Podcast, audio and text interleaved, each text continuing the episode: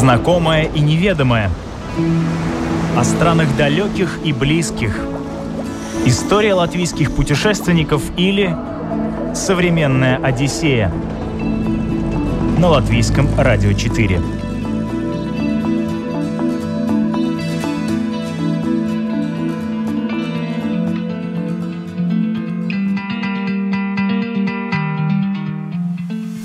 Привет, дорогие друзья! В эфире программа «Современная Одиссея» у микрофона Елена Вихрова.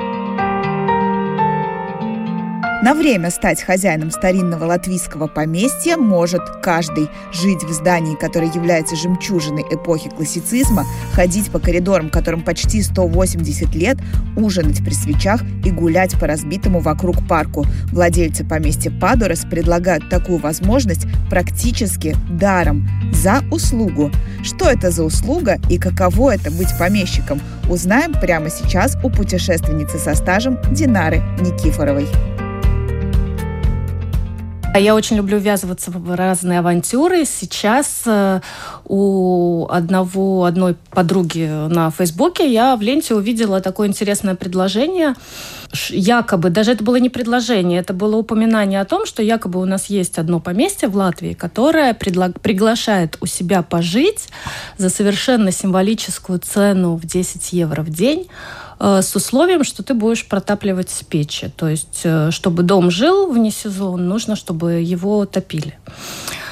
Э, я не сильно поверила, стала искать информацию об этом. А эта женщина, которая это запустила, она просто очень тоже интересуется путешествиями, следит за всякими предложениями.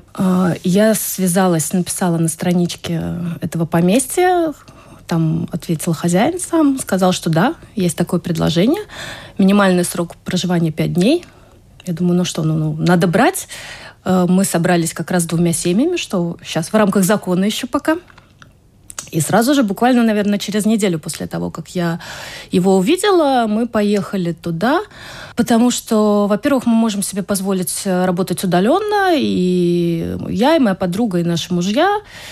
Ну, а детей пришлось немножечко э, на неделю им пришлось прогулять школу. А не, не на удаленке? Нет, они младшие классы еще до шестого mm. класса, поэтому они должны ходить учиться, но я считаю, я вообще достаточно без стеснения позволяю ребенку прогуливать школу. Если какие-то такие интересные мероприятия я придумываю, куда-то мы едем, потому что я считаю, что все это познавательно очень и приносит гораздо больше пользы, чем сидение в школе. Особенно сидение в школе сейчас, когда этим детям даже из класса выйти нельзя, они там в собственном соку варятся. Поместье Падуры – самое красивое поместье в стиле классицизма в Латвии. Именно так утверждают многие интернет-ресурсы. В нем сохранено 99% от оригинального интерьера. Окна, двери, полы, лестницы, 8 печей. Красивый парк. Воображение сразу рисует роскошные залы и холлы, камины, в которых теплится огонь, и сразцовые печи. Реальность немного отличается от ожидания. Поместье в окрестностях Кулдыги находится совсем недалеко, 10 километров от города. В достаточно таком запущенном состоянии, но не то, что там потолок обваливается, нет. То есть в этом доме можно жить, там его постепенно приводят в порядок, но капремонта не было э, хозяин э, Янис Лазданс рассказал о том, что он купил это поместье в 2007 году с намерением его сдавать на свадьбы как он смеялся и на похороны, потому что ну, это два самых таких основных мероприятия в человеческой жизни, которые, на которые люди согласны выделять деньги. А, но там наступил кризис 2008 года, и все его планы рухнули, а поместье приходилось содержать. Он постепенно, очень-очень постепенно проводит ремонт, э, приглашает туда также периодически пожить творческих людей, художников, э, и приглашает жертвовать эм, деньги, кто сколько может там на восстановление каких-то элементов. Там вот они фасад вроде бы сейчас восстановили, э, окна, двери. То есть там не сказать, что там какие-то прям штукатурка обваливается. Нет, но она просто такая давно не ремонтированный дом. Причем здание достаточно красивое. Оно построено в 1838 году и принадлежала шотландскому помещику. А, такой интересный факт. Э, шотландский помещик был из рода Балфоров. Э, Джон Льюис Балфор, по-моему. А это фамилия, которой принадлежала мать писателя Роберта Льюиса Стивенсона, который «Остров сокровищ» написал. Я, конечно, перед тем, как поехать, я изучила Инстаграм, Фейсбук э, этого поместья, чтобы понимать вообще, в каких условиях нам придется жить. Понятно, что, скорее всего, это не комфортная квартира, где встал и в трусах ходишь по, по кухне. А, мы, так что мы, мы подготовились, мы запаслись э, теплой одеждой. Очень манило то, что буквально, наверное, 80% фотографий из поместья, они очень романтичные при свечах и в антикварной мебели. Действительно, поместье обставлено антикварной мебелью, которая какая-то в состоянии получше, какая-то в состоянии похуже, но все можно, все можно использовать. Нет такого ощущения, что фу-фу-фу, я на этот стул не сяду. Нет, все чистенько, прилично. А, моя подруга предложила взять с собой животных. Я сначала была против этой идеи, потому что я не очень представляла, как перевести двух котов и одну собаку. И вообще, и, и что там с ними будет, потому что, ну, например, коты, они очень привязаны к дому. Но оказалось, что это была прекрасная идея, потому что они создавали уют. И, ну, поскольку я фотограф, то фактически э, большинство фотографий, они с участием животных, и особенно котиков. Котики — это прекрасные модели, и котики делали вообще наше проживание особенно уютным и милым. Ой, обязательно пришлешь мне эти фотографии, да, мы выложим да. их на нашу страничку да, в Инстаграме. Да, так да, что, дорогие радиослушатели, подписывайтесь э, на наш Инстаграм Латвийское радио 4, чтобы увидеть, как на самом деле все это выглядело. А, кстати, забавно коты моей подруги, которые исключительно городские коты, они... Один кот вообще никогда улицы не видел, кошка уже забыла, когда она эту улицу видела маленьким котенком. И они живут и не выходят из квартиры. И мы очень боялись их э, выпускать куда-то дальше комнаты, ну, потому что мало ли что. Но кошечка, она тут же, как только ее выпустили, она пошла и принесла мышь. Да, там есть мыши, так что кто боится мышей, тоже имейте в виду. Но мыши в основном в подвале живут, и их ловят либо привезенные с собой коты, либо мышеловки. Так не зря котов, в общем, брали с собой. Не зря, не зря. Коты нас еще пытались подкармливать. Современная Одиссея на латвийском радио 4.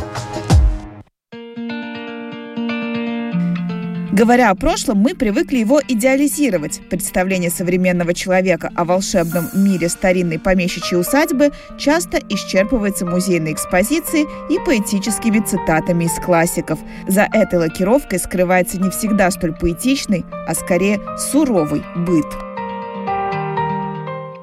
А, наверное, надо рассказать о наших буднях проживания в поместье.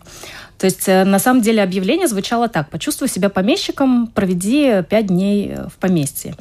Но почувствовать себя помещиком, наверное, получалось только у наших мужчин, потому что они э, могли себе позволить работать практически с утра до вечера, потому что мы им обеспечивали, там, мы готовили еду, гоняли детей, которые, конечно же, не хотели учиться удаленно и вообще ничего не хотели. То есть мы занимались какой-то вот хозяйственной работой с подругой. А заниматься хозяйственной работой там немножко посложнее, чем в маленькой квартире, потому что дом огромный, и хозяйственные помещения, вроде кухни, ванной, санузла, они расположены на другом этаже, полуподвальный этаж.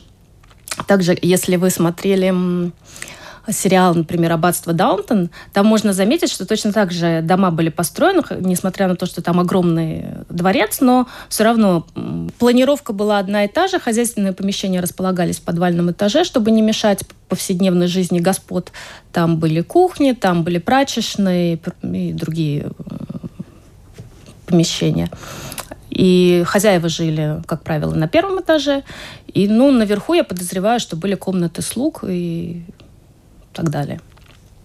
Вот, и у нас половина дня проходила в, огромной кухне, достаточно не теплый, я бы сказала. У нас были калориферы, и мы эти калориферы все время перетаскивали с собой из одного помещения в другое. То есть у нас там, где в комнатах, где мы жили, естественно, было тепло, мы там топили, там все хорошо. Там можно ходить в трусах. А чтобы выйти даже, пардон, сходить в туалет, это надо было взять себя в руки, одеться, собраться силами, Ну и пойти, тем более, что время это занимает много, потому что надо спуститься вниз, надо дойти до другого конца дома. И ты все время вынужден планировать. Так, если я уже иду в туалет, значит, я могу с собой взять, вот здесь у нас грязная посуда отнести на кухню, там, или все время нужно понимать, чтобы не один, ну, не ходить бесцельно. Нужно четко-четко планировать свои действия и свои передвижения, потому что по 10 раз... Да, да, да, по 10 раз выходить в этот холод не очень хочется. Чтобы радиослушатели понимали, о чем говорит Динара, общая площадь поместья составляет 980 квадратных метров.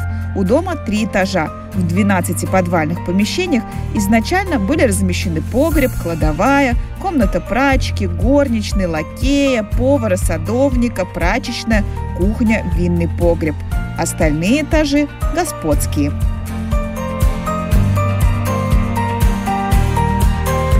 Каждом приличном, уважающем себя поместье э, была большая зала, где собирались гости, где семья садилась ужинать ну и вообще, где все члены семьи могли собраться за одним большим столом. И зала фактически она сейчас такого же, ну, приняла тот классический вид, когда стоит огромный стол, э, Стол уставлен свечами в подсвечниках. И, антикварный, о, и комната вся в антикварной мебели. Очень красиво. Ну и в основном там, там мы и жили. Учитывая, что дому этому очень повезло, он практически не перестраивался, он сохранился в своем первозданном виде.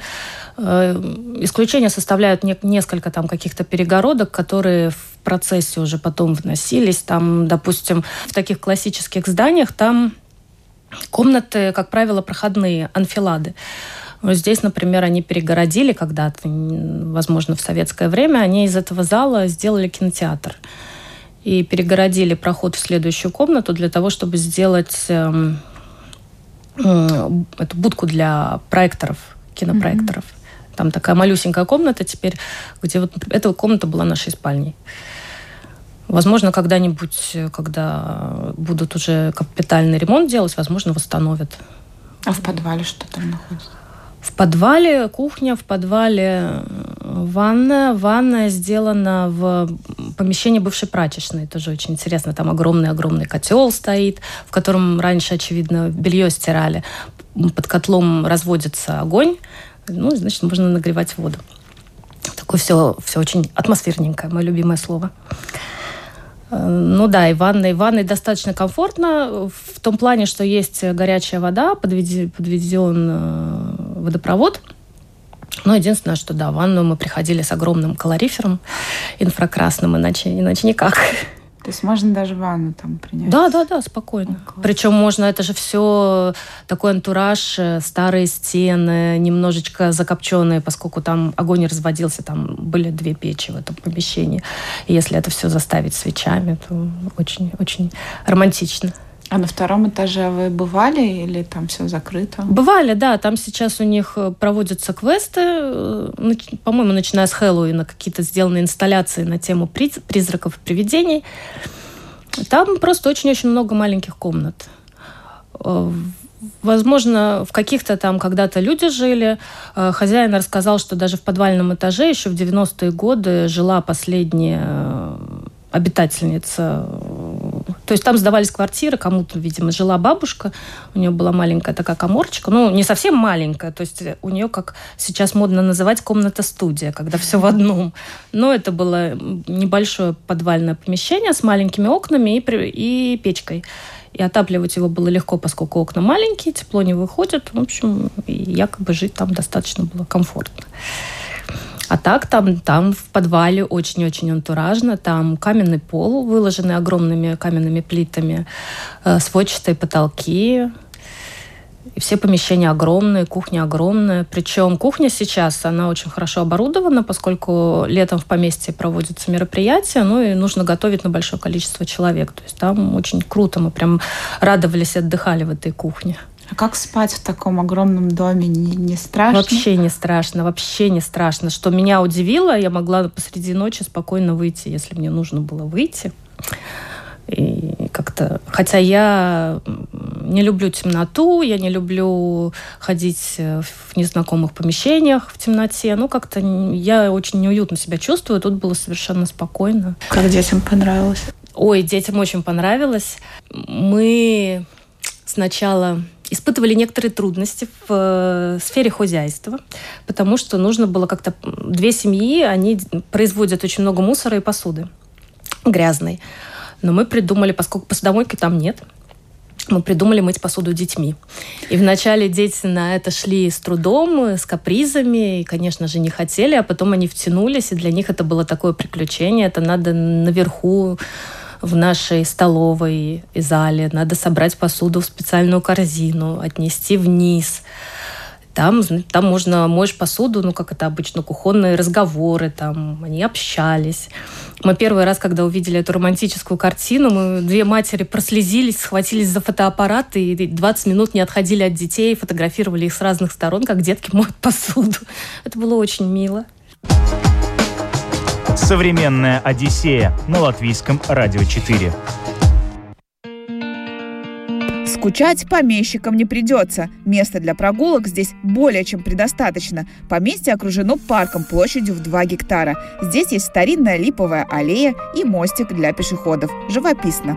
Кроме того, как уже упоминала Динара, рядом приблизительно в 5 километрах располагается город Кулдега и примерно в 50 Венспилс.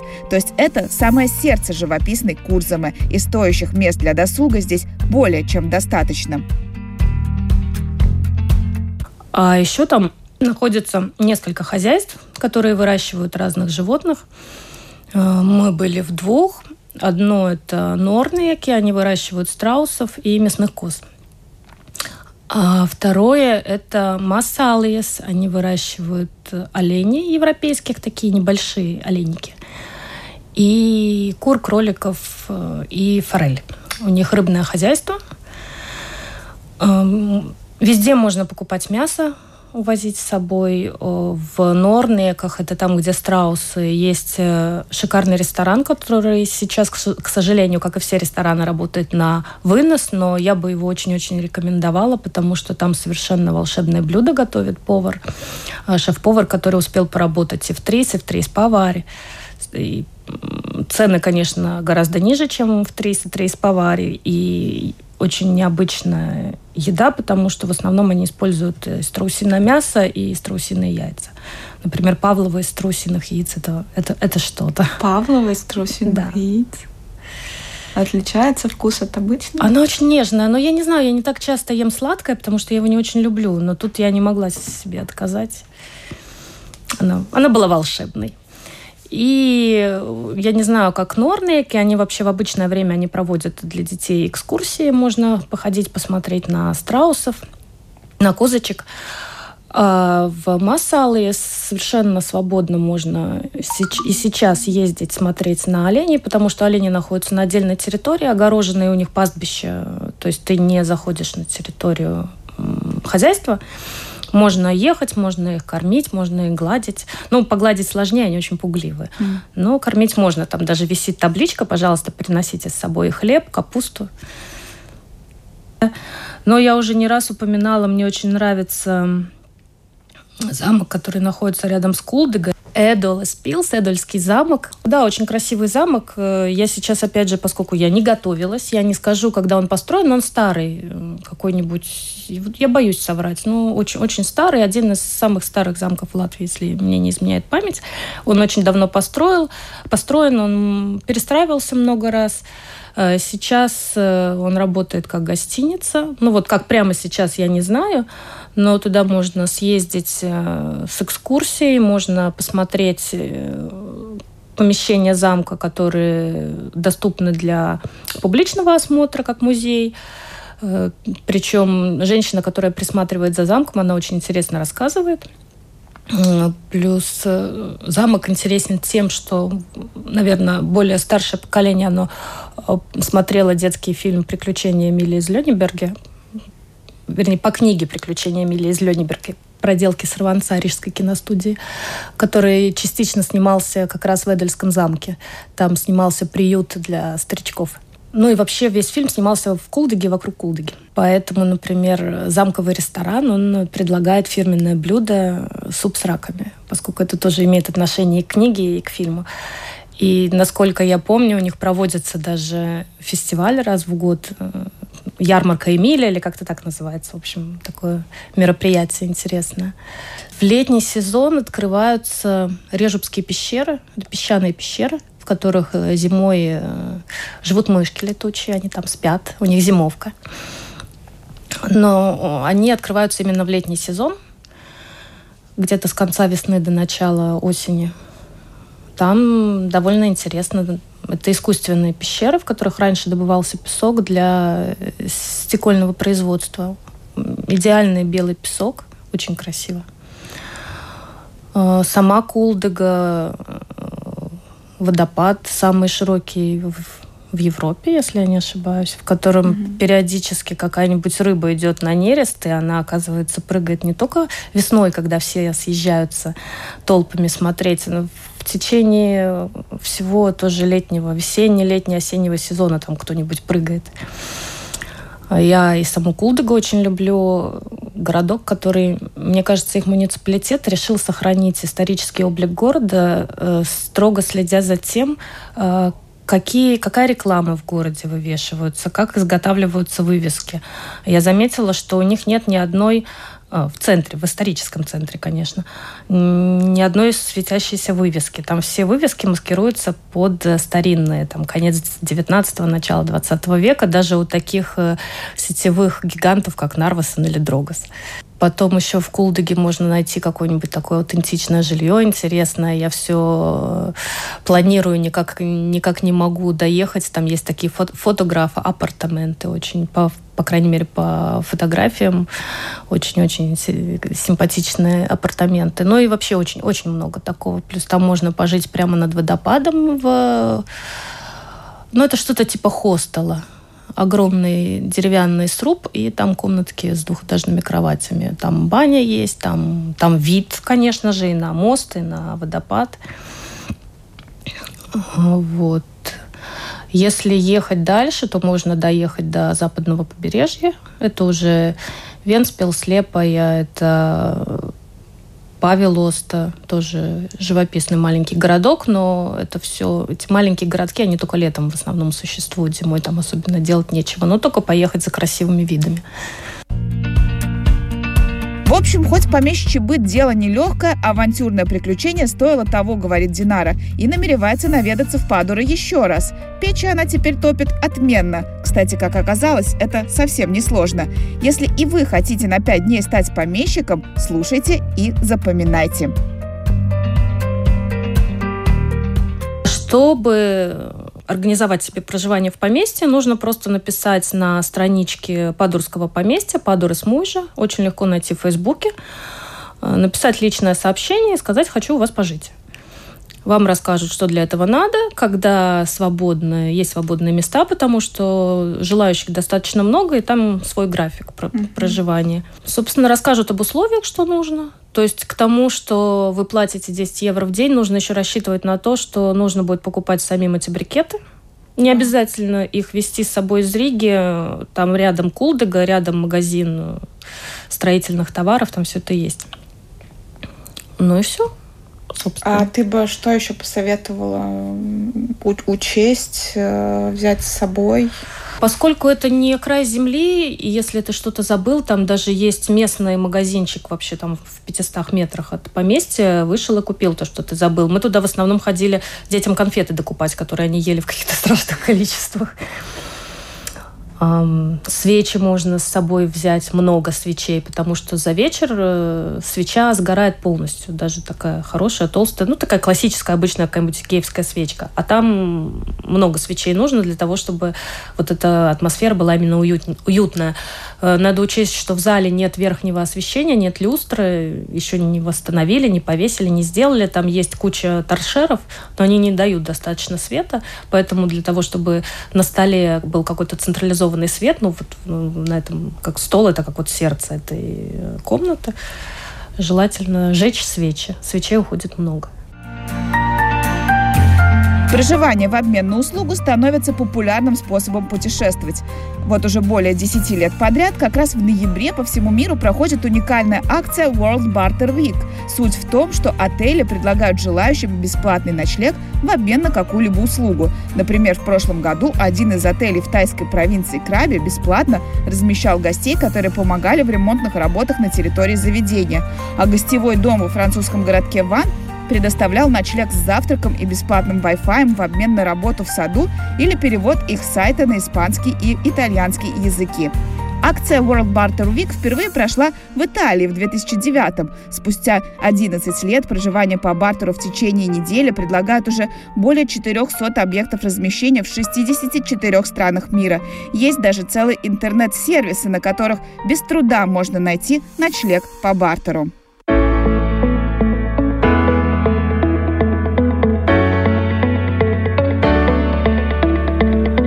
Если вас привлекает органическое земледелие и вы любите обмениваться опытом и путешествовать, то вам следует познакомиться с сервисом ВУФ. Уже более 40 лет он сводит фермеров, нуждающихся в бесплатных рабочих руках, и людей, желающих размяться на свежем воздухе, получив за это ночлег и еду. Это движение получило даже собственное название – «Вуфинг». Еще один популярный ресурс – Workaway – Чаще всего здесь помощь ищут те же фермеры, а также семьи с детьми, нуждающиеся в нянечке или педагоге по языку. Также на Workaway много владельцев хостелов, гестхаусов, кемпингов и серфинг-центров. Кто-то из них ищет рабочие руки, другим нужна общительная и интересная личность с хорошим знанием языка, которая поможет регистрировать гостей и будет их развлекать интересными разговорами. Еще одна категория хозяев, принимающих гостей или хостов, как их принято называть сегодня, некоммерческие организации и социальные. Они чаще всего локализованы в Азии и Африке и ищут волонтеров, которые смогут учить бедных и малообразованных английскому языку. Иногда можно встретить хостов, которым нужна помощь в их ресторанном бизнесе, приготовление еды и уборка. Во Франции многие хосты ищут тех, кто поможет реставрировать старые поместья. Современная Одиссея на латвийском радио 4. Многим кажется, что все это, если и работает, то точно не у нас. Так думала и Динара. Но оказывается, принцип «жилье в обмен на услугу» уже широко применяется в Прибалтике. Я раньше о таком э, слышала или видела только в передачах о путешествиях, но в это как-то не очень верилось, когда там гламурный ведущий якобы живет за то, что там, не знаю, убирает э, навоз за коровами. Mm-hmm. То есть это скорее выглядело как постановочная какая-то штука. А, но, например, летом моя коллега рассказала, что в путешествии на яхточке по островам Балтийского моря они пристали к, к эстонскому острову Керри, если я не ошибаюсь. А, и вот на этом острове на волонтерской основе работают смотрители маяка. То есть на острове уже давно не живут постоянные жители, островок маленький, но там работает маяк, там работает маленький хостел для туристов. А, и там есть парочка зданий. Там дом, баня, кинотеатр даже, по-моему. И этот остров э, приглашает на волонтерской основе смотрителей маяка и работников хостела. То есть это какой-то один человек, который э, приезжает на неделю и следит за, за тем, что там происходит. Никаких особенных знаний для этого не надо. Э, люди считают, что это очень романтичное занятие, и очередь на право побыть смотрителем маяка расписана на год вперед.